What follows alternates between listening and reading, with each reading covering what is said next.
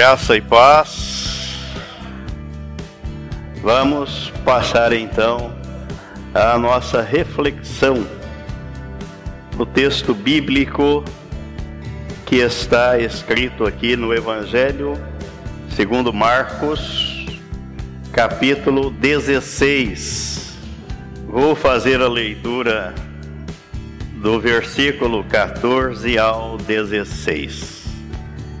Finalmente apareceu Jesus aos onze, quando estavam à mesa, e censurou-lhes a incredulidade e dureza de coração, porque não deram crédito aos que o tinham visto já ressuscitado. E disse-lhes: Ide por todo o mundo e pregai o evangelho a toda criatura. Quem crer e for batizado será salvo. Quem, porém, não crer será condenado. Vamos orar. Pai celestial, nós te agradecemos porque temos a tua palavra. Podemos ler, podemos meditar nela e podemos ouvir a tua voz através da tua palavra. E pedimos que o teu Espírito Santo, ele mesmo, revele a tua palavra aos nossos corações e não permita que caminhemos no mundo da incredulidade, mas que creiamos naquilo que está escrito, porque foi o Senhor quem ordenou que escrevesse. Muito obrigado pela obra que o Senhor realizou em favor da raça humana, quando enviou Jesus a este mundo para que naquela cruz ele atraísse os pecadores no corpo dele, para que o pecador fosse com ele crucificado, morto, sepultado e ressuscitada a nova criatura ao terceiro dia juntamente com Cristo. Nós louvamos e engrandecemos o teu nome santo, em nome de Jesus. Amém. Amém. Opa, agora ficou bom. Agora ficou bom. O tema da nossa reflexão sobre esse texto é o mundo palco de pregação do Evangelho. O mundo palco da pregação do Evangelho. Quando a gente faz a leitura do texto, Marcos fez este registro que finalmente apareceu Jesus aos onze. Finalmente por quê? Porque depois da morte e da ressurreição, Jesus ficou por 40 dias na terra antes de subir aos céus. 40 dias. Apareceu a dois, lá no, na estrada de Emaús, depois apareceu aos onze, depois a Bíblia, o apóstolo Paulo, na primeira carta aos Coríntios, no capítulo 15, falando da ressurreição de Jesus, diz que apareceu a mais de 500 pessoas de uma vez só. Aí, no quadragésimo dia, então, ele foi assunto ou ascendeu com S, ou subiu aos céus. Então, Marcos faz este registro. Finalmente, apareceu aos onze. Aos onze, porque Judas Iscariotes havia se enforcado, o traidor, aquele que a Bíblia diz que nasceu para ser o filho da perdição. E foi Jesus quem disse isso, né? Capítulo 17 de João. De todos os que me deste, nenhum se perdeu, exceto o filho da perdição, para que se cumprisse a escritura. Ainda bem que não foi você que nasceu para ser Judas Iscariotes. Ainda bem que não fui eu. Filho da perdição. Apareceu aos onze, quando estavam à mesa, e censurou-lhes. O quê? O que está escrito aí? Que Jesus censurou? A incredulidade e dureza de coração. Esses onze caminharam com Jesus. Por quanto tempo eles conviveram com Jesus? Três anos. Esses onze presenciaram os milagres que Jesus fizera. Esses onze participaram com Jesus da ceia, quando Jesus instituiu. Esses onze viram Jesus abrir os olhos ao cego, curar o paralítico, multiplicar pães e peixes, viram Jesus andar por sobre as águas, viram Jesus ser elevado aos céus, esses onze, viram Jesus na cruz. E qual era o estado de coração deles? Incrédulo e duro. Não é diferente da humanidade dos dias atuais. Não é diferente. Porque há muita gente presenciando os milagres de Jesus com o coração duro e incrédulo. Há muita gente hoje ainda falando como Tomé. Se eu não vir os sinais nas mãos dele, se eu não vir um milagre, eu não acredito. E Jesus disse que não é pelo ver, mas é pelo crer. E por isso Jesus disse aqui, deu essa ordem no versículo 15: Ide por todo o mundo e pregai o evangelho a toda criatura. Quem crer não é quem ver, não é quem ver os milagres, não é quem presenciar os acontecimentos é, extraordinários, sobrenaturais. É para aquele que crê. Quem crer e for. Parece que há aqui um elemento de conectividade que liga uma coisa à outra. É crer primeiro e ser batizado depois. Ah, mas eu já fui batizado. E você cria no Evangelho? Você sabia o que era o Evangelho?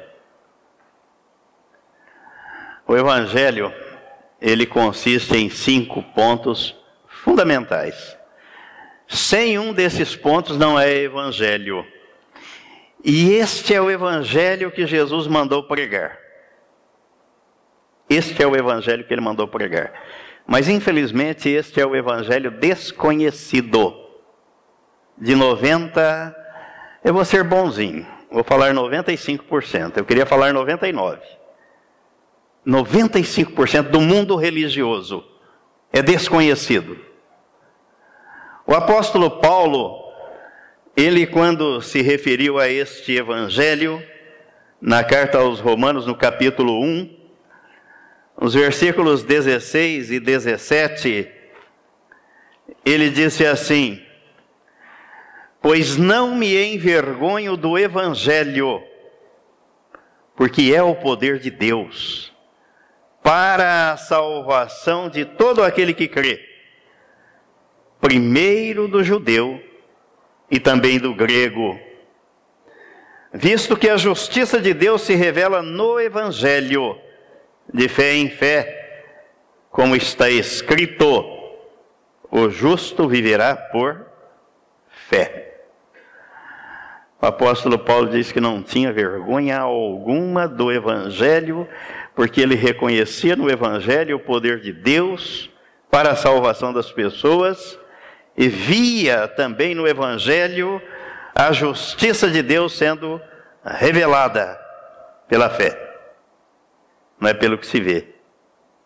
Fé, Hebreus capítulo 11, diz que é trazer à existência aquilo que a gente não vê. Isso é fé. Aquilo que eu vejo, eu não preciso de fé para acreditar, porque eu estou vendo. E depois, na, na primeira carta aos Coríntios, no capítulo 12, 14, no capítulo 14, primeira carta aos Coríntios, no capítulo 14, o apóstolo Paulo diz que ele preferia, ele preferia falar na igreja cinco palavras. Cinco. No versículo 19. 1 Coríntios capítulo 14, versículo 19. Ele diz assim: Contudo, prefiro falar na igreja cinco palavras com meu entendimento para instruir outros a falar dez mil, dez mil palavras em outra língua. E aqui ele estava dando resposta àqueles que gostavam de enrolar a língua, como hoje muitos gostam de enrolar a língua e dizerem que estão orando em línguas, falando em línguas. Com qual objetivo? Primeiro que o capítulo 12 aqui de, da primeira carta aos Coríntios diz que o dom de línguas, e aí a gente precisa distinguir uma coisa da outra. Porque tem muita gente nesse meio que tem dom da língua. Mas a Bíblia trata do dom de línguas. É diferente. Faz diferença. Ele diz que o dom de línguas é um dom que é dado pelo Espírito Santo. Segundo, o mesmo texto de 1 Coríntios 12 diz que o Espírito Santo só dá um dom, e pode dar mais de um, ou alguns, mas nem todos os dons, para aqueles que são nascidos de novo. Ele não dá dom para a velha criatura. Deus não põe a graça dele num vaso que não foi regenerado, num coração duro, ele não põe. Ele só põe a graça e distribui dons àquele que recebeu um novo coração. Terceiro, o mesmo texto, 1 Coríntios 12, diz que o Espírito Santo distribui dons para que Deus seja glorificado. Aí aquele que tem o dom da língua, ele bate no peito. Eu já fui abordado, não foi uma vez só não. Você fala em línguas? Eu falo em língua, ele está se gloriando, então não fala coisa nenhuma. É, você foi batizado no Espírito Santo? Se você não foi, você não fala em línguas. Onde é que está escrito isso? Eu procurei na Bíblia e não achei. Não encontrei. O que eu encontrei foi o apóstolo Paulo, depois dessa observação e de chamar a atenção da igreja em relação à utilização dos dons, dizer isso aqui.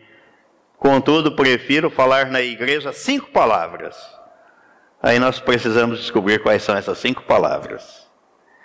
Que ele disse que preferia falar, falar na igreja para instruir a igreja a falar dez mil palavras que não servissem para nada. A primeira palavra não é difícil da gente descobrir, porque foi Jesus quem proferiu esta primeira palavra no Evangelho escrito por João, no capítulo 12. No capítulo 12, no versículo 32, Jesus falando a respeito da missão dele nesse mundo, onde é que ela terminaria. Aí no versículo 32 ele diz: E eu, quando for levantado da terra, atrairei todos a mim mesmo. Então a primeira palavra é a atração.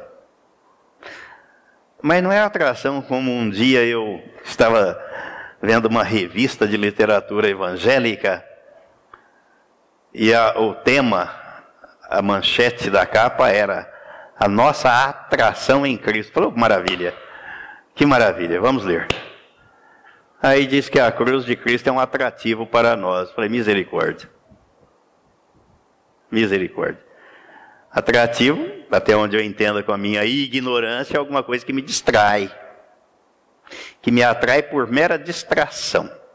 É um atrativo. Agora, a atração é outra coisa. Cristo me atraiu no corpo dele. Ele veio com uma obra específica do Pai com uma determinação: salvar o mundo da condenação. E o lugar onde ele foi salvar o mundo foi na cruz.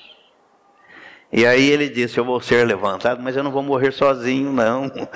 Eu não serei crucificado sozinho naquela cruz, porque eu nem posso morrer. Jesus não podia morrer, ele não morreria jamais. Ele morreu porque ele atraiu os nossos pecados no corpo dele, a nossa natureza adâmica, pecaminosa no corpo dele, o nosso coração duro, incrédulo no corpo dele. Foi isso que matou Jesus. Não foram os soldados romanos, não. Não foram os judeus, não. Aquela festa que o povo costuma fazer de malhar o Judas, não foi Judas Iscariotes quem entregou Jesus para aquele. Aquilo era pré-determinação do Pai que ele fosse à cruz. Todos os figurantes cumpriram a vontade de Deus, de que Cristo fosse à cruz.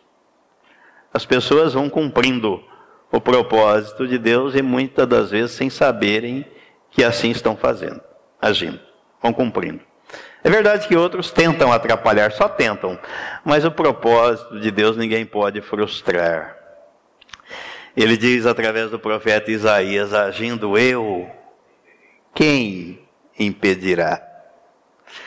O máximo que se pode fazer foi o que Adão e Eva fizeram e Sara e Abraão também contribuíram. É atrapalhar um pouco, mas impedir e frustrar os planos de Deus, não. Porque Deus também já sabia que seria assim. Porque nada escapa do seu controle, do seu domínio e da sua onisciência. Nada. Então, a primeira palavra que nós descobrimos dessas cinco que o apóstolo Paulo diz que preferia falar e instruir a igreja é a atração. Cristo nos atraiu no corpo dele. A segunda palavra das cinco que nós descobrimos que o apóstolo Paulo gostava de instruir a igreja, e nós vemos isso em todas as cartas que ele escreve, está na carta aos Romanos, no capítulo 6 no capítulo 6. No versículo 6, ele diz assim: Sabendo isto, que foi crucificado com ele o nosso velho homem, para que o corpo do pecado seja destruído e não sirvamos ao pecado como escravos. Então a segunda palavra das cinco é a nossa crucificação.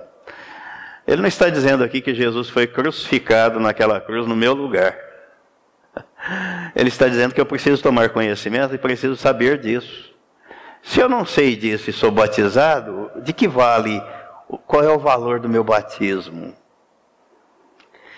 A ordem de Jesus é pregar o Evangelho por todo o mundo, o mundo é o palco da pregação do Evangelho, para que todo aquele que crer no Evangelho, e, é depois, não é antes, for batizado, seja salvo. E ele não está dizendo aqui, olha, saiba disso, Cristo morreu na cruz no meu lugar, no nosso lugar como faz parte da cantiga dos crentes. Eu vivi no meio, eu posso falar. De cátedra, porque eu vivi no meio. Ah, Cristo morreu na cruz no meu lugar, então você ficou vivo. vivo para o pecado e morto para Deus. Vejam a ordem. Se eu morro no corpo de Cristo, eu morro para o pecado, eu vivo para Deus. Mas se eu não morri continuo vivo, para o mundo estou morto para Deus. Essa é a ordem lógica da Bíblia, ninguém está inventando nada. Jesus foi naquela cruz e me atraiu no corpo dele, eu fui crucificado com ele. Se ele morreu no meu lugar, eu não fui crucificado com ele. Então eu continuo vivo para o mundo, para o mundo, para o diabo, para fazer a vontade do diabo. Não é o diabo que obriga as pessoas a fazer a vontade dele. Ele não obriga. Jesus disse isso no capítulo 8, versículo 44 de João. Jesus foi muito claro nisso, e foi Jesus quem falou, a gente tem que se curvar e respeitar o que Jesus disse. Ele não disse que o diabo obriga. As pessoas botam culpa no diabo em tudo. Mas ele não é o culpado. O culpado é a pessoa mesmo, não é o diabo, não. Mas a transferência de culpa é um problema que começou no jardim do Éden, não é? É fácil transferir a culpa. O difícil é assumir a responsabilidade. A transferência de culpa é fácil. João 8,44. Vós sois do diabo, aquele que não nasceu de novo é do diabo, é Jesus quem está dizendo. Que é o vosso pai, e quereis satisfazer-lhe os desejos.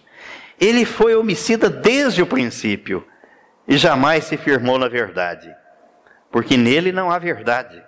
Quando ele profere mentira, fala do que lhe é próprio, porque é mentiroso e pai da mentira. Então Jesus diz aqui, olha, e quereis satisfazer-lhe os desejos. O diabo não obriga ninguém a fazer a vontade dele. As pessoas fazem espontaneamente. Elas fazem porque não acreditam na palavra de Deus. Elas fazem porque não querem saber de Deus. Não querem agradar a Deus. Não buscam a Deus. Buscam as coisas. Tem igreja aí cheia de gente saindo pelas janelas, buscando as coisas dessa vida e desse mundo, mas não estão buscando Deus. Não querem saber da palavra de Deus. Não querem saber do Evangelho. Querem fazer a vontade do diabo. E o diabo acha bom. Igreja cheia de gente buscando coisas dessa vida é um prato cheio para o diabo. É tudo que ele quer. Tudo que ele não quer é que a pessoa saiba que ela foi atraída no corpo de Cristo na cruz. Que ela foi crucificada com Cristo. Isso ele não quer. Aí ele dá um jeito de atrapalhar a trajetória daquela pessoa. Isso não, porque aí ele sabe que ele perde mais um. Quando o pecador ouve a notícia, a boa notícia do Evangelho, nela crê, se arrepende, se entrega, é batizada, Jesus disse, está salvo. Aí o diabo perdeu. Há uma baixa no império das trevas, menos um. Pega lá o pelotão, menos um. E um acréscimo no reino de Deus, mais um. Nasceu mais um. Nasceu de novo. Novo nascimento é isso. Mas essa é a segunda palavra. Vamos para a terceira. O apóstolo Paulo diz, ele fala em cinco. A terceira palavra também está aqui em Romanos capítulo 6, no versículo 3. Ele diz: Ou oh, porventura ignorais que todos nós que fomos batizados em Cristo, fomos batizados na Sua morte? E aí nós já estamos adiantando a questão do batismo. Se não fui batizado na morte de Cristo, porque eu não sabia e nem acreditava, não tinha conhecimento de que ele me atraiu e de que eu fui crucificado com ele, de que vale o batismo nas águas? Nada. Nada. O apóstolo Paulo está dizendo que primeiro que eu não posso ignorar, ignorais eu não posso ignorar isso. Ignorância é a ausência de conhecimento. Eu preciso conhecer, eu preciso saber disso. Que ele me atraiu, que eu fui crucificado com ele, mas que eu morri com ele naquela cruz.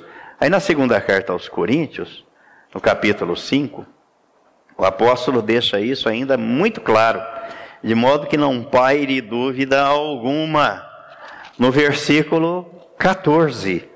Ele diz assim: Pois o amor de Cristo nos constrange, julgando nós isto: um morreu por todos. Cristo, um, morreu por todos. Logo, conclusão é lógica. Logo, todos morreram. Todos quem? Todos Quantos? Todos aqueles que acreditam, que tomam conhecimento de que foram atraídos e crucificados com Cristo.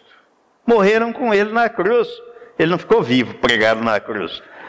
Aí é outro mito que se joga por terra. As pessoas gostam de carregar a cruz como Cristo pregado na cruz. Mas ele não ficou pregado na cruz. Ele não ficou morto na cruz. Ele não ficou. A cruz ficou vazia. A cruz ficou vazia. Então, carregar a cruz com Cristo pregado é uma afronta, uma assinte à palavra de Deus. Ela ficou vazia, ele não ficou lá. Mas aqueles que acreditam que foram atraídos ao corpo dele, crucificados com ele, morreram com ele. Então a terceira palavra que o apóstolo Paulo está tratando aqui é a morte. E morte para quê? Morte para quê? Ele está dizendo aí no texto de Romanos 6, que nós estamos refletindo, ele diz no versículo 1 e 2: Que diremos, pois? Permaneceremos no pecado para que seja a graça mais abundante?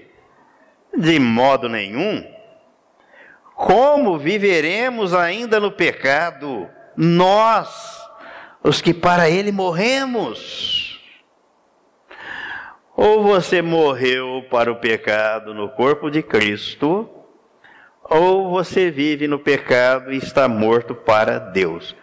Faça a sua escolha. A Bíblia não trabalha com meio termo. Não tem meio termo na Bíblia. Na Bíblia não dá para a gente contemporizar as coisas e fazer assim um pouquinho para agradar um, um pouquinho aqui para agradar o. Não há isso na Bíblia. Ou morremos para o pecado no corpo de Cristo, ou continuamos vivos para o pecado, fazendo a vontade do diabo e mortos para Deus. Se alguém descobrir uma outra uma outra forma, um meio termo aí, que não seja um dos dois extremos, me avise, porque eu não vi. Na Bíblia eu não vi. E não vejo coerência se não for assim. Pedro, quando escreveu a primeira carta, primeira carta, no capítulo 2, no capítulo 2, ele disse assim, eu vou ler a partir do versículo 21, 21. Porquanto para isto mesmo fostes chamados, pois que também Cristo sofreu em vosso lugar, deixando-vos exemplo para seguirdes os seus passos, o qual não cometeu pecado, nem dolo algum se achou em sua boca, pois ele, quando ultrajado, não revidava com ultraje, quando maltratado, não fazia ameaças, mas entregava-se àquele que julga retamente. Agora preste atenção. Carregando ele mesmo em seu corpo sobre o madeiro os nossos pecados, para que nós, mortos para os pecados, vivamos para a justiça. Por suas chagas fostes sarados. Se tivesse só esse versículo na Bíblia toda, fosse só esse versículo, para mim já diria tudo tudo, carregando ele mesmo em seu corpo, sobre o madeiro, os nossos pecados, para que nós, mortos para os pecados, vivamos para a justiça. Por suas chagas fostes sarados. Leia, releia, repita, faça desse versículo aquilo que Deus mandou Moisés ensinar ao povo de Israel. Deuteronômio capítulo 6. As palavras que hoje te ordeno estarão no teu coração, e tu falarás delas ao deitar, ao levantar, andando pelo caminho, que ela não saia do seu coração e nem da sua boca. Jesus carregou sobre si naquela cruz os meus pecados. Então, os meus pecados mataram Jesus. E quando eu creio que ele carregou no corpo dele os meus pecados, aí a Bíblia está dizendo: eu vivo para a justiça, eu vivo para Deus. Se eu não creio, eu vivo para o diabo. Aí a gente engrossa a fileira dos crentes que dizem que Jesus morreu na cruz no meu lugar. Você está vivo para o diabo e fazendo a vontade do diabo. Quero que você acreditar que você participou da crucificação e da morte de Jesus Cristo, aí a Bíblia diz que esse veneno chamado pecado sai do seu corpo. Foi isso que João Batista disse quando viu Jesus. João capítulo 1. João capítulo 1. Foi isso que ele disse. No versículo 29. No dia seguinte, viu João a Jesus, que vinha para ele, e disse: Eis o Cordeiro de Deus que tira o pecado do mundo. Onde é que ele tirou? Na cruz. Ele carregou os meus pecados no corpo dele. Mas por que, que as pessoas continuam do mesmo jeito? Por que, que o mundo vai de mal a pior se Jesus fez isto?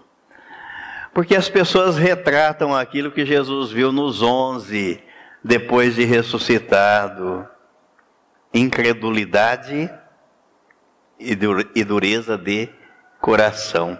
Por isso. Por isso que Jesus diz que é necessário nascer de novo. É necessário. Porque se não nascer de novo, não entra no reino de Deus. Nós fomos fazer a visita para uma senhora lá em Altinópolis, sexta-feira. O médico mandou aquela senhora para casa, entubada lá, balão de oxigênio, porque segundo a visão da medicina, ela não tem mais chance de vida. E nós fomos lá fazer uma visita para ela. E eu disse a ela: A senhora acredita que Deus pode te curar? Ela falou: Acredito. Mas a senhora acredita também que Deus pode te curar se Ele quiser? Porque lá tinha um punhado de gente das igrejas badaladas aí que mandam Deus fazer as coisas. Falei, eu não posso mandar Deus fazer nada, porque eu sou a criatura, Ele é o Criador. Eu não posso fazer uma coisa que a Bíblia não me autorize, eu não vejo fundamento na Bíblia para fazer. Mas eu posso fazer o que a Bíblia manda fazer. Carta de Tiago, no capítulo 5, ele diz que se, se estiver alguém doente, faça oração, ungindo com óleo em nome do Senhor. Por isso eu posso fazer. A senhora acredita nisso? Acredito. Mas antes de fazer isso, eu preciso ler uma outra coisa para a senhora que Jesus disse, que é muito mais importante do que essa cura física. João capítulo 3, versículo 5. Se alguém não nascer de novo, não pode entrar no reino de Deus. Não adianta ser curada e ir para o inferno. É melhor morrer com a doença e ser salva. Porque morrer todos vamos. Ninguém vai ficar aqui para contar a história no último dia. Todos vamos. Agora, o novo nascimento, Jesus disse que esse daí, ninguém morre jamais, nunca mais. É vida eterna é vida eterna. E se ele quiser curar, ele cura, com, uma, com um objetivo. Tem que ser para a glória dele. A senhora acredita? Falei tudo isso. Ela falou, acredito. Então agora eu oro pela senhora. Orei e ungi a mulher com óleo do jeito que a Bíblia manda. Mas quem cura não sou eu, é Deus, se Ele quiser e se Ele for glorificado. Então nós, não, nós precisamos fazer as coisas de acordo com a Bíblia. Porque se a gente fizer as coisas do nosso jeito, é por nossa conta. Deus não tem nada com isso. Aí ele fica de fora. Aí é por conta do homem, é por conta da pessoa. Mas se nós fizermos de acordo com a palavra, a palavra é dele, não é minha. E ele honra a palavra dele. Ele disse isso aqui ao profeta Jeremias. E a gente tem que tomar cuidado com essas coisas, sabe? Infelizmente, são poucos os que têm zelo, como Deus tem zelo pela palavra dele. Profeta Jeremias, no capítulo 1, no versículo 12, Deus dá a visão ao profeta, e depois, no versículo 11, ele diz assim: Veio ainda a palavra do Senhor dizendo: Que vês tu, Jeremias? Respondeu: Veja uma vara de amendoeira. Disse-me o Senhor: Viste bem, porque eu velo sobre a minha palavra para a cumprir. Deus é um Deus que tem palavra e cumpre e honra a palavra que tem. Mas se for além da palavra, aí já é por nossa conta. Aí ele não tem compromisso. Aí é problema do homem. Então a gente tem que ter cuidado nessa questão. Três palavras nós falamos: da atração, da crucificação e da morte. Mas no mesmo texto de Romanos capítulo 6, nós ainda vemos a quarta palavra que o apóstolo Paulo disse que gostava de ensinar e instruir a igreja. Ele diz: Pois fomos sepultados com Ele na morte, pelo batismo, para que, como Cristo foi ressuscitado dentre os mortos, pela glória do Pai, assim também andemos nós em novidade de vida. Jesus não ficou pregado na cruz, por isso que a cruz ficou vazia. Ele foi sepultado. Mas ele não foi sepultado sozinho, como ele não foi crucificado sozinho e como ele não morreu sozinho. Ele levou à sepultura a natureza adâmica, a raça humana pecaminosa. Todos nascemos com a natureza de Adão. Por isso que o mundo é uma maravilha, de bondade. As pessoas com os corações impregnados de amor, sempre desejando fazer o bem umas pelas outras. Estava vendo agora de manhã na Folha de São Paulo que é por dia, se não me falha a memória, por dia no Brasil ocorrem 10 estupros coletivos. 10 estupros coletivos por dia no Brasil. É resultado do coração cheio de bondade do ser humano. Pessoa que trafica, que rouba, que mata, que fala mal do outro, que deseja o mal para o outro, é resultado de um coração carregado de amor e de bondade.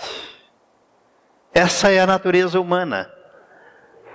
Mas Jesus foi à cruz para trocar essa natureza. Para dar a natureza do Pai, a natureza divina, o DNA de Deus. Por isso, que a palavra proposta do Evangelho e da palavra de Deus ao profeta Ezequiel é trocar o coração e dar um novo coração. Esse coração duro que Jesus viu nos onze depois da ressurreição, ele foi trocado quando os onze acreditaram e passaram a acreditar que aquele Jesus, aquele Messias, cumpriu o que ele prometeu. Ele não ficou na sepultura Há muita gente tapada, me perdoem a expressão, mas que gosta de seguir líderes mortos, que ficaram enterrados. Me lembro uma vez de uma senhora, já contei isso aqui várias vezes. Uma senhora, no meu escritório. Eu sou budista, ela falou. Falei, a senhora é budista? Puxa vida, hein? E o que, que Buda pregava? Ah, pregava paz, pregava não sei o quê, pregava... Ele morreu? Ah, morreu. Ele ressuscitou? Ela falou: Não. Mas a senhora cega, uma pessoa ficou lá no túmulo, morta. Eu sigo Jesus, porque ele morreu, mas ele ressuscitou. Então eu acredito nele, porque ele venceu a morte. Agora o Buda nem pôde vencer a morte, a senhora acredita que poder ele tem? Então há muita gente cega espiritualmente, seguindo imagens, idolatrias, deuses que não são deuses. O Salmo 115 mostra isso. Um dia fui visitar uma senhora de manhã, visitar não, estava lá fazendo, tratando de um negócio com ela, vi um monte de imagens lá. Falei, a senhora tem a Bíblia? Ela falou, tenho. Eu falei, a senhora gosta de ler a Bíblia? Ela falou, gosto. Eu falei, então me dá a sua Bíblia, que eu vou separar uns textos para a senhora ler depois. E deixei lá um punhado de textos para ela ler. Eu não falei nada das imagens dela, porque aquilo está ali, mas está aqui, ó. o problema maior é aqui, você joga fora lá, mas continua lá dentro. Por isso que a Bíblia diz que Deus troca o coração. A hora que ele troca, sai tudo lá de dentro que não presta a maldade, a incredulidade, a idolatria. Ele arranca tudo, ele não deixa nada. É um erro, né? Aqueles que chegam e vão violentando as pessoas, agredindo, afrontando, quebra isso, joga aquilo fora, fala. Não, não é por aí. É trocar o coração. Trocou o coração, troca tudo, é tudo novo. Senão a idolatria fica aninhada lá dentro. A maldade continua lá dentro. Faz aquela reforma por fora, como Jesus disse no capítulo 23 de Mateus, dá uma caiada no sepulcro, pinta. Agora, na época era cal, hoje já tem tinta, ó, latex, tem, é, como é que chama aquela tinta que lava lá, que é lavável lá? Esqueci o nome agora. Não, não. Hã? Acrílica, tinta acrílica, né? Fica bonito, tal. Mas lá dentro, Jesus disse: está cheio de ossos de mortos. Mármore, é, mármore, é verdade. Fazem os túmulos, enfeitam. Mas o que, que tem lá dentro? É, esse é o papel da religião. Dar aquela caiada, aquela aparência bonita maquiar, esconder a verdade da palavra de Deus. Aí a pessoa entra para aquela religião, para aquele segmento religioso, para aquela denominação religiosa e acha que com aquilo comprou um pedacinho de terra no céu. Adquiriu uma gleba no paraíso Agora eu já tenho a minha religião. Ah, agora eu creio em Deus. Ah, Jesus morreu no meu lugar naquela cruz. E Jesus disse: Olha, a porta que conduz para a perdição é escancarada. A maioria entra por ela. Mas a porta que conduz para o céu, para a salvação, Jesus falou, é estreita, é apertada. São poucos, poucos. Foi Jesus quem falou isso. Por um lado eu fico feliz, por outro eu fico triste. Feliz porque não é para a maioria, e não é a maioria que está dizendo Senhor, Senhor, Mateus capítulo 7, Jesus disse isso, que vai entrar no reino de Deus. Mas é aquele que nasceu de novo. O Evangelho é isso: a tração, a crucificação, a morte, o sepultamento e falta a quinta palavra que o apóstolo Paulo diz. A quinta, Efésios capítulo 2. Efésios capítulo 2. A quinta palavra que compõe a estrutura ou a pregação do evangelho que Jesus mandou pregar. Eu vou ler do versículo 4 ao 6. Mas Deus, sendo rico em misericórdia, por causa do grande amor com que nos amou. A inversão de, dos valores que as pessoas cultivam. Então não é por causa da minha bondade, não é porque eu sou uma pessoa boa, não é porque eu sou merecedor de alguma coisa, mas é por causa do grande amor com que ele me amou. Deus não ficou esperando ninguém se tornar bonzinho na terra para enviar Jesus. Deus não olhou para o mérito do ser humano, olha, você é uma pessoa boa, então eu vou enviar meu filho. mas ele nos amou, por causa do grande amor com que nos amou. E estando nós mortos em nossos delitos, essa é a condição do ser humano. Ele nasce, vida biológica, mas espiritualmente ele está morto para Deus. E ele não sabe disso. Ele ignora isso. Por isso Jesus disse: é preciso nascer de novo. Ah, mas nascer por quê? Porque você tem vida biológica, mas não tem vida espiritual. Nos deu vida juntamente com Cristo. Isso aqui para mim resume tudo. Foi junto, um ato conjunto. Jesus não morreu sozinho e não ressuscitou sozinho. Ele morreu para me fazer morrer para o pecado no corpo dele e ressuscitou para que eu ressuscitasse com ele em novidade de vida, nova vida. Não a mesma vida espiritual com a qual eu nasci. Aquela me leva para o inferno. Agora, a vida que Jesus me deu na ressurreição com ele, essa ele diz aí no versículo 6, né? E juntamente com ele nos ressuscitou e nos fez assentar nos lugares celestiais em Cristo Jesus. Isso faz sentido e isso faz diferença. Ele me fez morrer para o pecado, no corpo dele, eu fui sepultado. Deus enterrou ali aquela natureza pecaminosa, perversa, e na ressurreição com Cristo, Deus agora me fez assentar nos lugares celestiais em Cristo Jesus, pela fé. Pela fé. Pela fé. O que os onze não tinham alcançado ainda. E Jesus apareceu, observou, viu a incredulidade e a dureza de coração. Mas depois eles creram e passaram a pregar este evangelho da graça de Deus. O evangelho que Jesus mandou pregar. O evangelho que salva. Doutrina de igreja não salva ninguém. Placa de igreja, vocês viram que não tem placa ali, não salva ninguém. Leitura dirigida de cima para baixo das autoridades religiosas não salva ninguém. As minhas convicções pessoais contrárias à Bíblia não me salvam. O Evangelho que me salva chama-se Jesus Cristo. Ele é o Evangelho. Ele é o poder de Deus que o apóstolo Paulo disse: Eu não me envergonho. Como é que eu vou me envergonhar de Jesus? Você até pode, só que no dia do juízo, Jesus diz também que vai se envergonhar de você. Hum. Mateus capítulo 10. Até pode se envergonhar.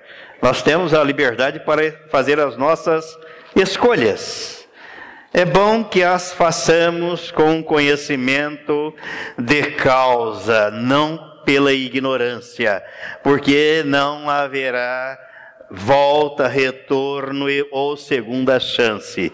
Mateus capítulo 10, versículo 31. Aliás, 32. Portanto, todo aquele que me confessar diante dos homens, também eu o confessarei diante de meu Pai que está nos céus. Mas aquele que me negar diante dos homens, também eu negarei diante de meu Pai que está nos céus. Lembrando que as nossas ações, elas podem ser de forma positiva ou negativa. Eu posso fazer ou simplesmente omitir, silenciar. E eu já ouvi nessa caminhada, o Pitota falou aqui de, de experiência, né? Eu já ouvi nessa caminhada pessoas que depois que ouviram isso, que eu estou falando aqui, eu falei para elas, disseram assim para mim, é, mas sabe, olha, isso é verdade mesmo, mas sabe, né? Eu nasci né, naquela igreja X, né, a minha religião é Y, olha, fico pensando no meu pai, na minha mãe ou na minha avó que me ensinou isso, isso. Aí, pois é, vai para o inferno fazer companhia para eles lá, né? Porque o novo nascimento é isso. E a opção, a escolha é aqui. depois que fechou os olhinhos, não adianta encomendar a alma do morto. Porque Lucas capítulo 16, Jesus diz que ela tem endereço certo: céu ou inferno. Quem estiver no céu não vai sair de lá para ir para não vai querer ir para o inferno. E quem estiver no inferno, Jesus diz que deseja sair de lá para ir para o céu, mas Jesus disse: não tem jeito. Jesus disse: há um grande abismo, não tem jeito. E se o inferno é um lugar ruim, conforme Jesus disse, que é lugar de tormento e de fogo, há um lugar pior ainda. Porque o livro de Apocalipse diz que o inferno será lançado no lago de fogo. Aí será a eternidade. Já pensou nadar no lago de fogo eternamente? E segundo a Bíblia diz, é um lugar, o inferno é um lugar de tormento. E o lago de fogo é o lugar onde o verme consome e a pessoa não acaba eternamente. Essa é a realidade da Bíblia. Isso não é fantasia, isso não é mensagem para massagear o ego, mas é o que Jesus mandou pregar. Porque da hora da morte ninguém vai escapar. Ou Jesus há de voltar antes.